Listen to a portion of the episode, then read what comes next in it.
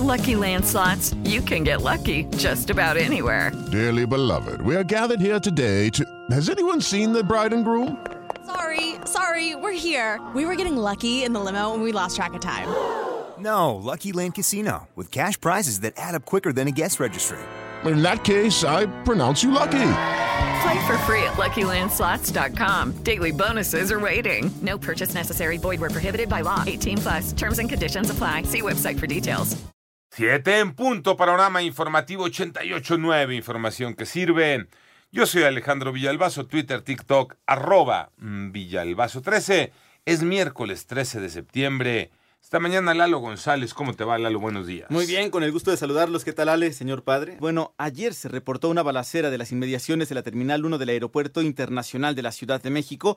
Derivado de estos hechos, dos policías resultaron heridos, uno por impacto de bala y otro atropellado. Un presunto delincuente que presuntamente pertenece a la banda dedicada de robo de transporte de carga fue detenido. Por otro lado, se reportó un nuevo ataque con drones en la localidad de La Ruana, en el municipio de Buenavista, en Michoacán.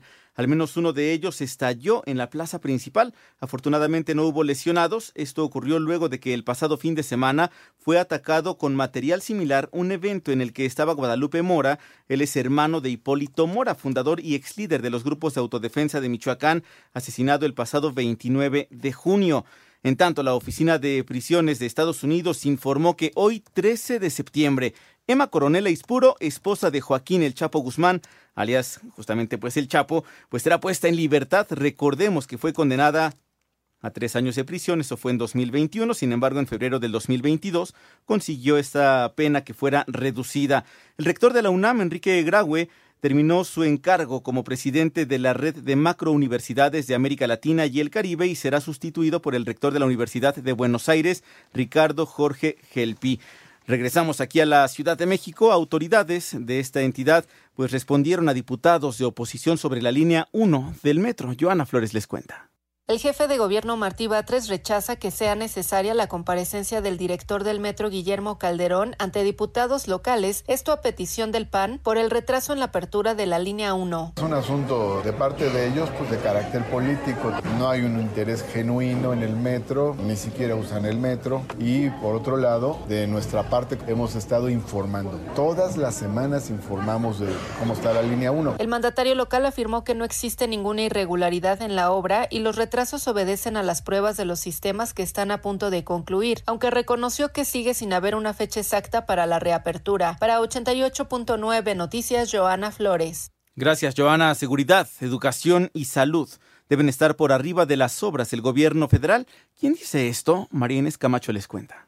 La iniciativa privada ha comenzado los acercamientos con los legisladores en el marco de la revisión del paquete económico 2024, en donde el presidente del Consejo Coordinador Empresarial, Francisco Cervantes Díaz, consideró que son tres las prioridades que deben tomar en cuenta al momento de aprobar los recursos para el próximo año. No hay que descuidar la parte de salud y de educación. Yo creo que sería eso y estamos platicando. Precisamente voy a, a buscar los legisladores. En tanto que el presidente de Coparmex, José Medina Mora, que son las tres prioridades que deberían estar por arriba de las grandes obras como el Tren Maya, que lleva 120 mil millones de pesos, que ya es el triple con esto del presupuesto original, también para terminar dos bocas. En fin, se ha concentrado la inversión pública en grandes obras. Para 88.9 Noticias, María Inés Camacho Romero. Gracias, María Inés. Nos vamos a dar una vuelta por el mundo.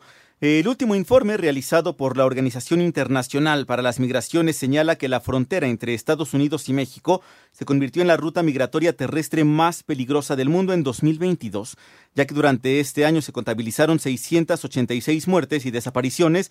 Cabe mencionar que durante el mismo periodo se representaron cerca de 1.457 muertes y desapariciones de migrantes en todo el continente americano. Por otro lado, el ciclón Daniel, que arrasó el noreste de Libia el pasado fin de semana, pues dejó una devastación sin precedentes en la región. Según las cifras de las autoridades, el número de fallecidos ya llegó a 6.238 personas, mientras que más de 10.000 se encuentran desaparecidas, especialmente en la ciudad de Derna, que ha sido la más afectada. En tanto, el presidente de Rusia, Vladimir Putin, recibió este miércoles al líder de Corea del Norte, Kim Jong-un, en el cosmódromo de Vostenchny, esto es la región siberiana de Amur, donde mantendrán una cumbre, la segunda desde el 2019. Un nuevo informe publicado en el Fondo de las Naciones Unidas para la Infancia y el Banco Mundial señala que unas 333 millones de niñas y niños del mundo, es decir, uno de cada seis, viven en situación de pobreza extrema, la cual fue acentuada por la pandemia de COVID-19. Panorama informativo.